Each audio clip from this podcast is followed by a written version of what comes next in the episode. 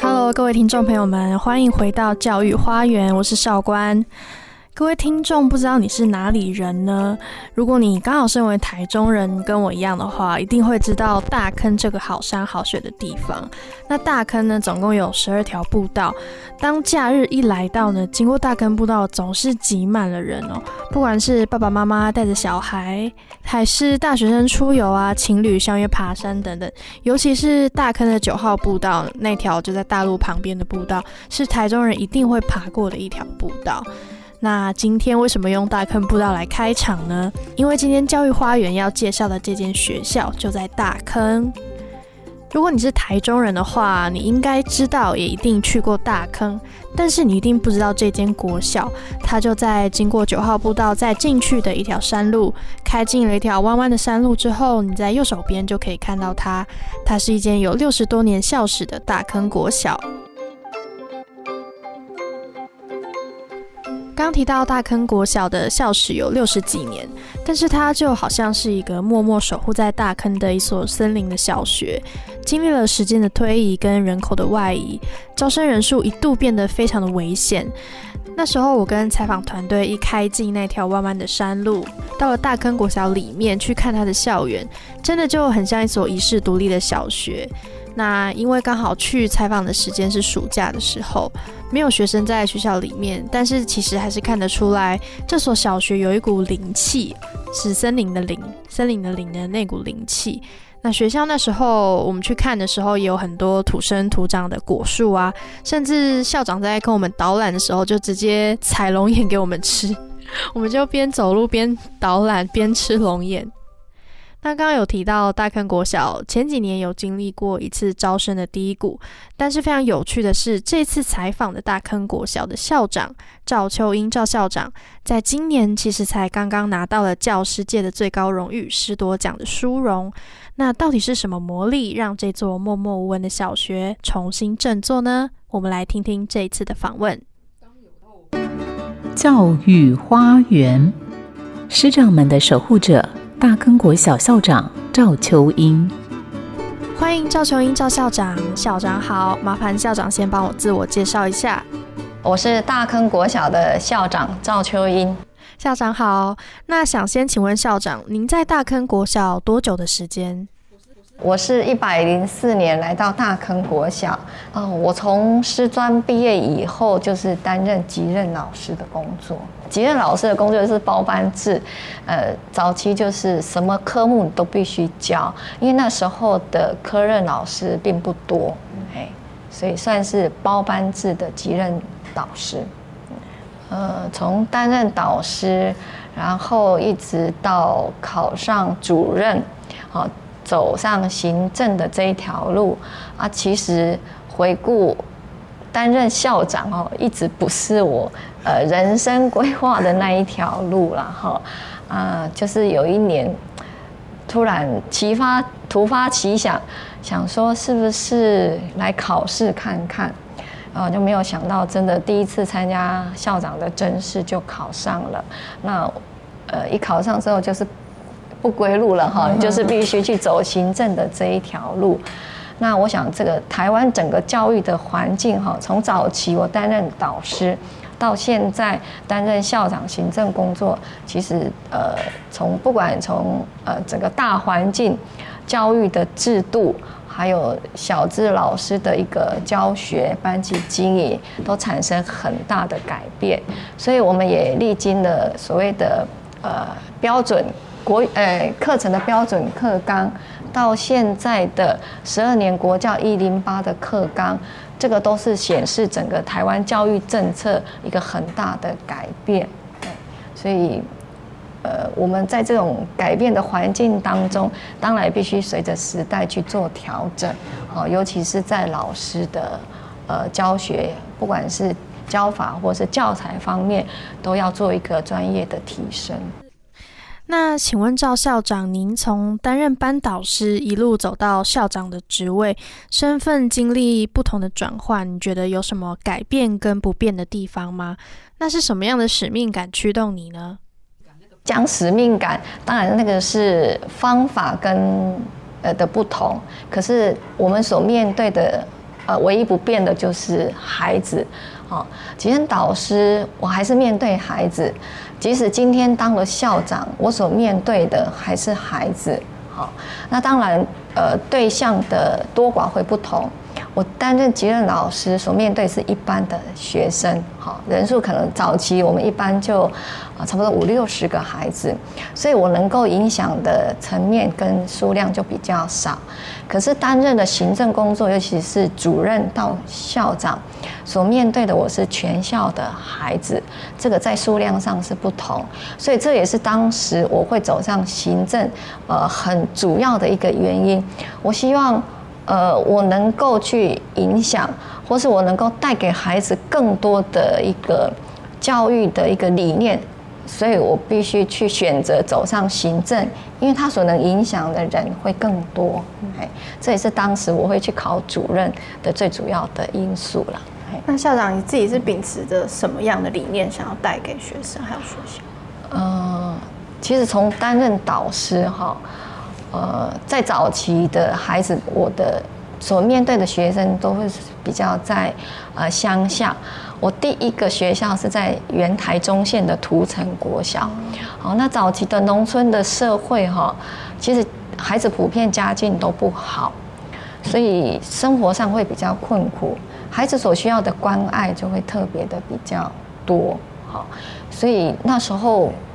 呃，我我孩子其实就是说以孩子的家境跟他所面对的方呃家长的教养方式，带给我比较大的冲击就是，呃，家长他在教育孩子这一块，呃，他充满了关心，但是没有方法，所以他们会很依赖老师给孩子。更多的一些教学，哦，所以在这一块，我就觉得说，呃，我们必须付出的会比家长更多，但是相对的，家长能够呃也很深刻的感受到老师对孩子的付出啊。那我曾经印象很深刻的一件事就是，呃，每次到教师节，家长都会利用这个时间，希望表达对老师的一些感谢。那我我们会觉得说，其实这个付出是应该的。那家长想要送你东西，我们其实是天人交战了哈，觉得不应该收。可是家长他就很想送。啊，有一次我就是很委婉的婉拒，那家长很可爱，他知道我的个性是不能买买的东西送我，所以他就以他自己所种的一些菜呀，好呃笋子啊。然后就骑着摩托车在后面追我说：“校长像呃不是老师老师没有我绝对不是自己买的，这就我们家自己种的这些农作物，一点点小心意，是不是像是不是请老师您就收下这样？这是我印象最深刻在涂城就是担任老师所发生的一件事情这样。”哇，真的可以听得出来，赵校长真的非常非常的亲民，跟一般我们所认知到的校长啊，或是主任这样子在学校里面有一个位阶的感觉，好像不太一样。感觉大坑国小是一个大家庭的概念，对不对？所以我也常常，呃，在一年级新生家长说明会的时候，告诉我的家长，其实校长室的大门是永远打开，欢迎家长如果有需要或是有什么任何的问题，呃，不止可以透过刚刚所讲的这些管道，也可以直接来呃跟校长谈哈。我想这个时代不是说当校长是一个呃。关诶一个阶层，然后我们所面对的家长，大家就像一家人一样。好，我们营造一个大坑国小，就是大门校长室的大门永远敞开，为家长提供呃他们的需求，他们的给他们服务这样。像我觉得校长的精神啊，还有在带领整个大坑国小，他的校风其实是跟市区的国小是有很大的不同。呃，对，因为小学校，我常常跟我们的老师分享，我们就像一个大家庭一样，呃，没有大学校的那个层级的制度。那早期我也是在呃四十几班的学校服务过，那后来我选择来到这个小学校，也是希望说，呃，有很多的教育的理念，其实在学小学校，它可以让每一位孩子所得到的提供的一个呃。服务会是更全面的。那大学像有时候因为资源或是能力的分、人力的分配，你只能按年段，好，可能就这个年段的孩子可以得到这样的一个学习的资源，哦，就不不太能够像小学校这样，我每一个孩子我都可以照顾得到。嗯，确实，就像赵校长所说的，其实小学校的风气跟大学校确实非常的不一样。不管是在教师团队的风气啊，还是课程的弹性的调整，其实小学校都会比大学校来的有优势。那想要请问校长，刚开始来到大坑国小这样的小学校的时候，你自己有对于大坑国小有什么发展的愿景吗？或是有特别印象深刻的事情？呃。其实我来到大坑国小哈，呃，它是一个很优质的森林小学。那我的前任校长就是芝芝师校长，就是我本身考上校长之后的辅导校长。好，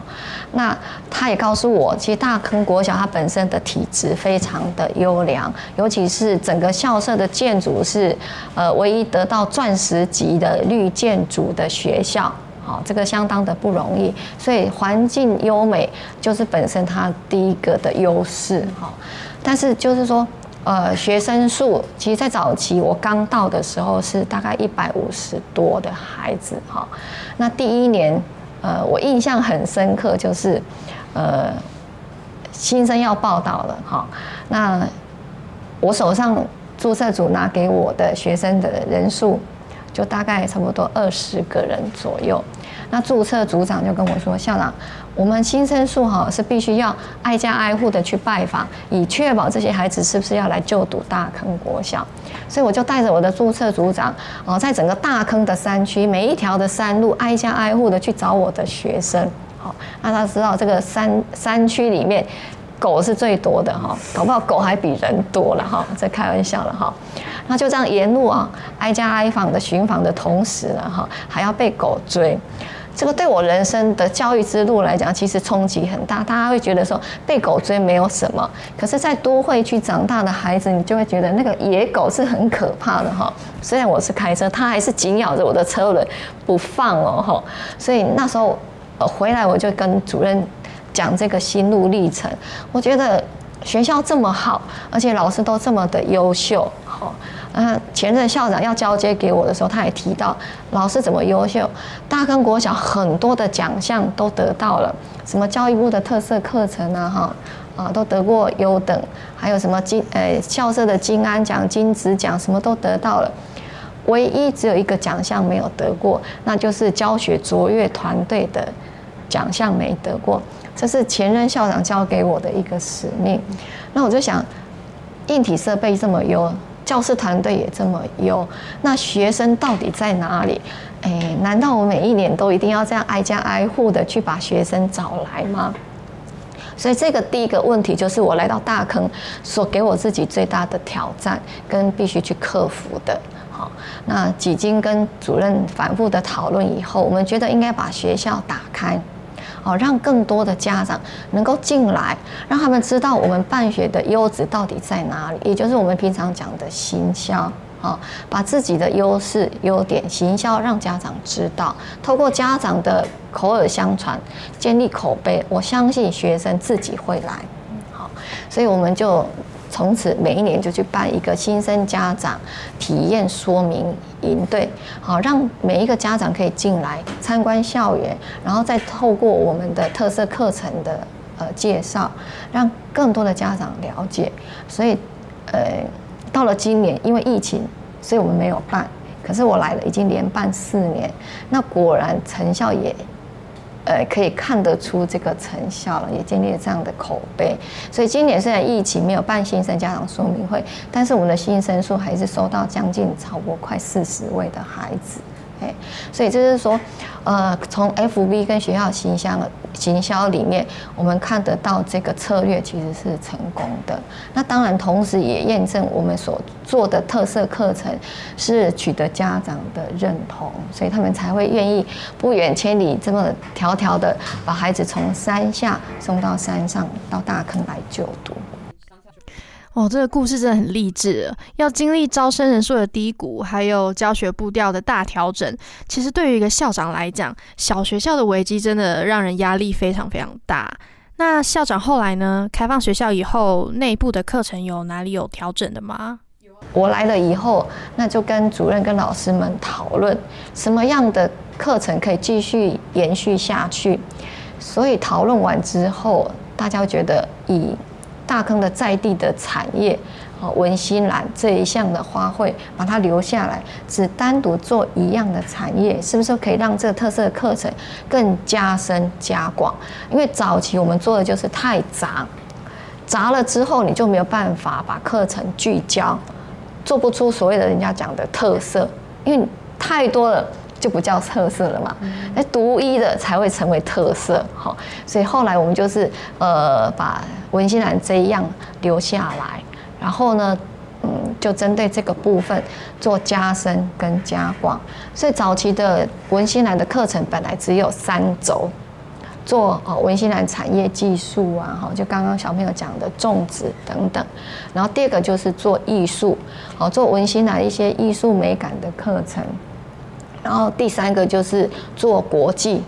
啊，因为呃原来大坑国小就是走两大主轴，一个就是国际教育跟英语推动的教育，哈，所以早期的特色课程就是做三轴。那经过这几年这四年，我们慢慢就从三轴变成了五轴。哦，加入了一个福音一百零八年的课纲所需要的学生的学习课程，就是要呃在生活情境里面去实施，让他们有一个实践的机会。所以我们就加了一个第二种呃生活情境的课程，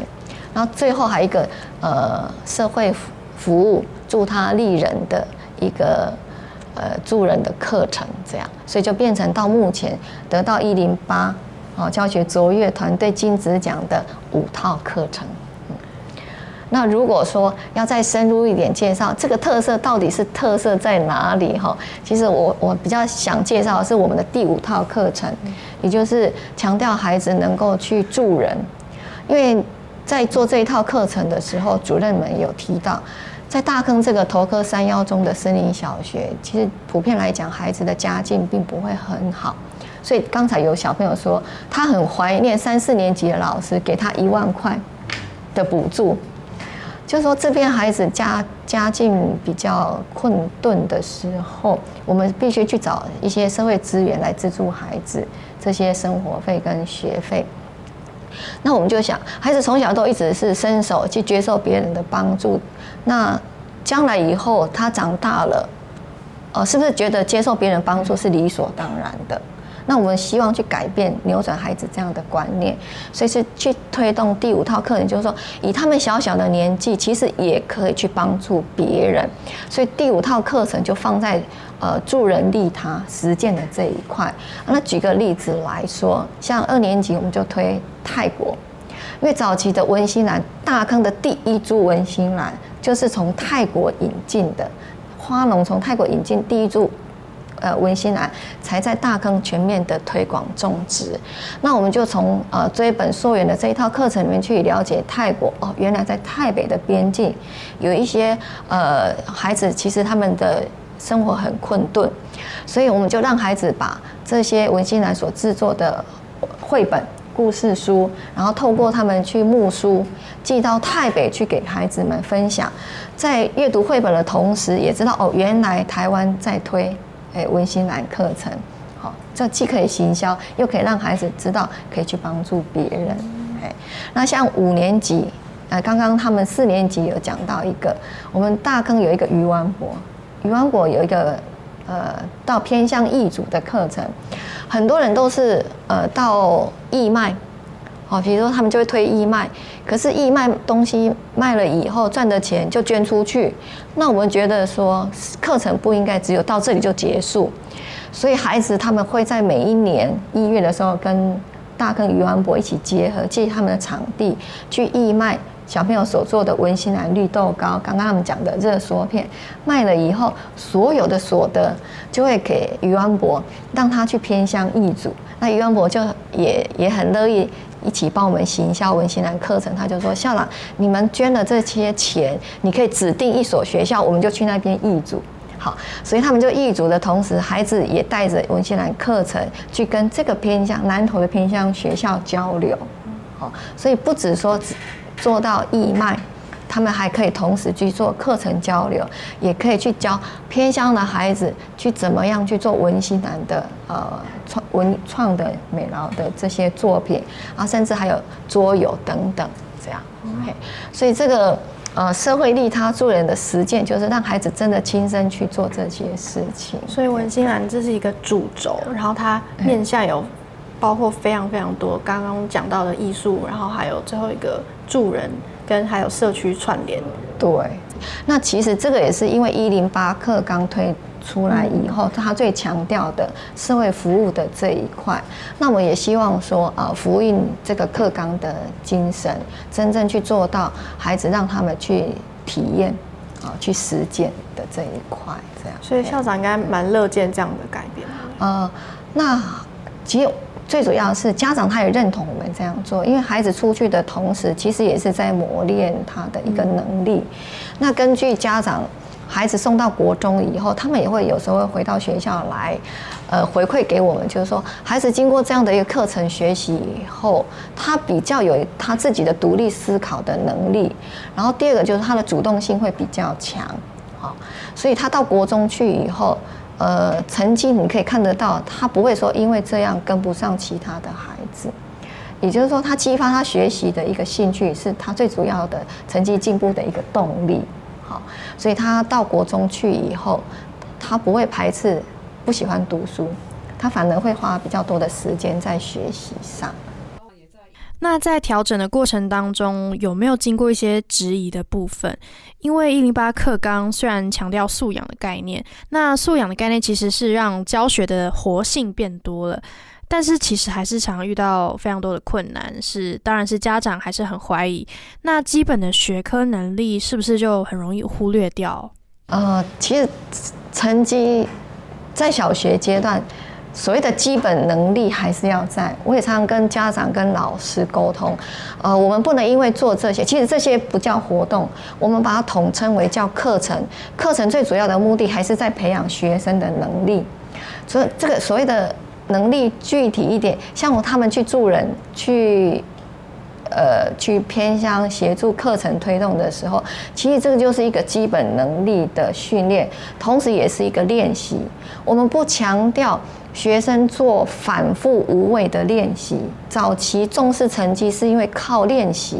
去获得这样的一个分数。可是，是不是因为让他能够去呃触类旁通，把这个能力固着了以后，他可以去应用？这个就是很重要的点。其实，这也是我们一直在谈的教育的学习成效，并不是说。反复的练习，取得这个好成绩，就能够成为他永远具备的能力。那现在透过很多的课程、很多的活动，让孩子去练习、去深化他的一个能力，这个才是最重要的。因为这个才才是真的，他可以带着走的。这是这是我们在推动这些特色课程，或是在教学过程里面，我们常常去跟老师做沟通的。所以成绩还是很重要，但是我们不会拘泥在说这个分数的几分的差距，好，所以我们让家长放心说，你把孩子带到大坑来，我要让他基本的学习的能力是有的，好，然后他到国中去以后，他就读是会很顺利的，而不是因为学了这些以后对他的呃成绩都没有影响，好，所以呃主任常常跟我说。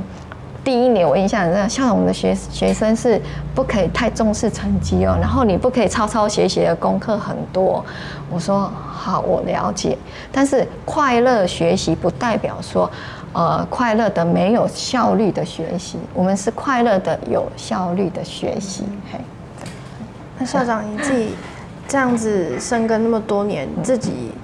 你带这做这些事情，自己感受是什么？嗯，我觉得这样子在带孩子学习的过程里面，其实反而比较有趣。哦，那我自己最早刚毕业出来带孩子的时候，呃，我也常常会告诉我自己，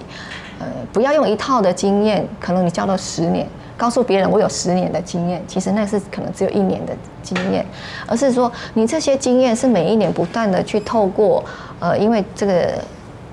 教学的累积之后去做修正，所以会很强调滚动式的修正。好，你每一年你去累积不同，好，你的一个学习呃教学的心得，去修正改变你的教学的方法。哦，所以像在大坑，我也实际上跟老师们一起去参与这个教学。所以你问老学生说，那个茶道，其实茶道就是我呃帮他们上的。哎，那在这上课的过程里面，你也可以透过呃这个学生的反应，去更了解他们的需求是什么，他们可以再加强的能力有哪些。所以，呃，我常常跟老师们开玩笑，我们就是一个教育生命的共同体。好啊，透过写很多的计划，我们来改变学校的一些硬体的设备。好，让提供给孩子更优质的一个学习的环境，这样。嗯，是。我想这套文心兰课程在编制上面，教学团队的向心力是非常重要的。其实采访过那么多所学校，在一零八课纲的体制之下，能够变身成功的这些学校里面，教师团队的向心力绝对是一大重点。这同时呢，也是小型或中型学校的很大的优势之一。大家要做改变真的太难了，会经历太多既有的框架的挑战。那校长你自己率领团队，其实也获得肯定，对不对？今年也很荣幸获得了师铎奖的殊荣，有没有一些话想要跟听众朋友分享？其实获得师铎奖，其实也是呃，算是蛮运气的啦，哈，呃。开个讲一句开玩笑话，就是说，哎，这个从事教育工作这么多年，啊，能够获得呃肯定，其实对自己内心也是一个莫莫大的鼓舞啦，哈。那刚刚提到的，其实从事教育这一这一这一个工作，哈，真的要有很多你自己心中的梦想。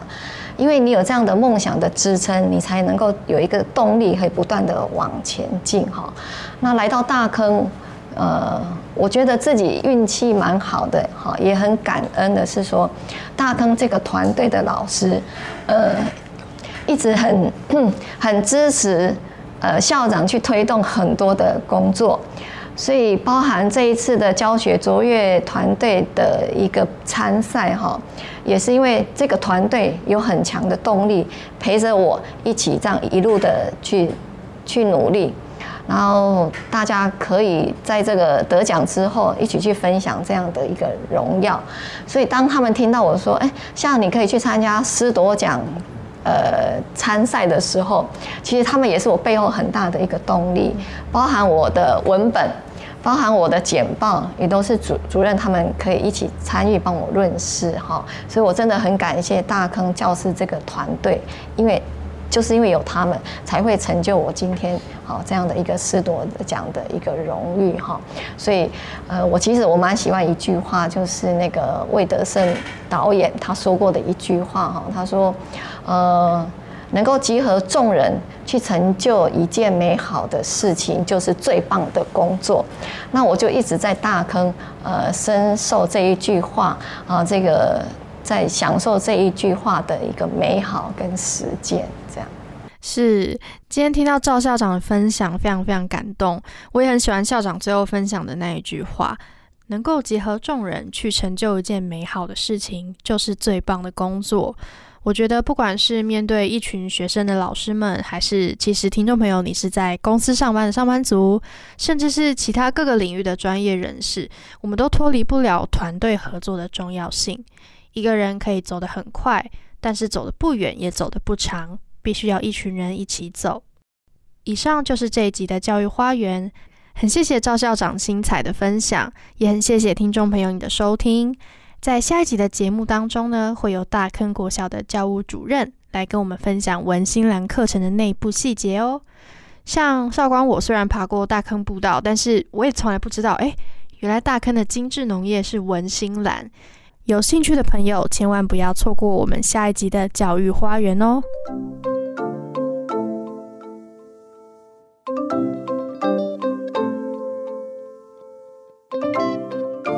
喜欢我们的节目，记得按下订阅“教育花园”，或是可以上古典音乐台 FM 九七点七的脸书。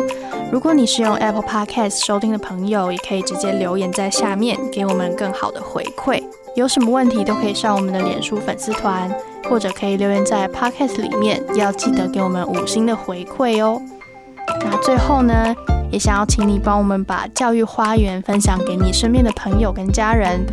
希望我们一起可以创造出更好、品质更高的 Podcast。谢谢你的收听，跟上脚步，看见教育花园的百花齐放。我们下次再见。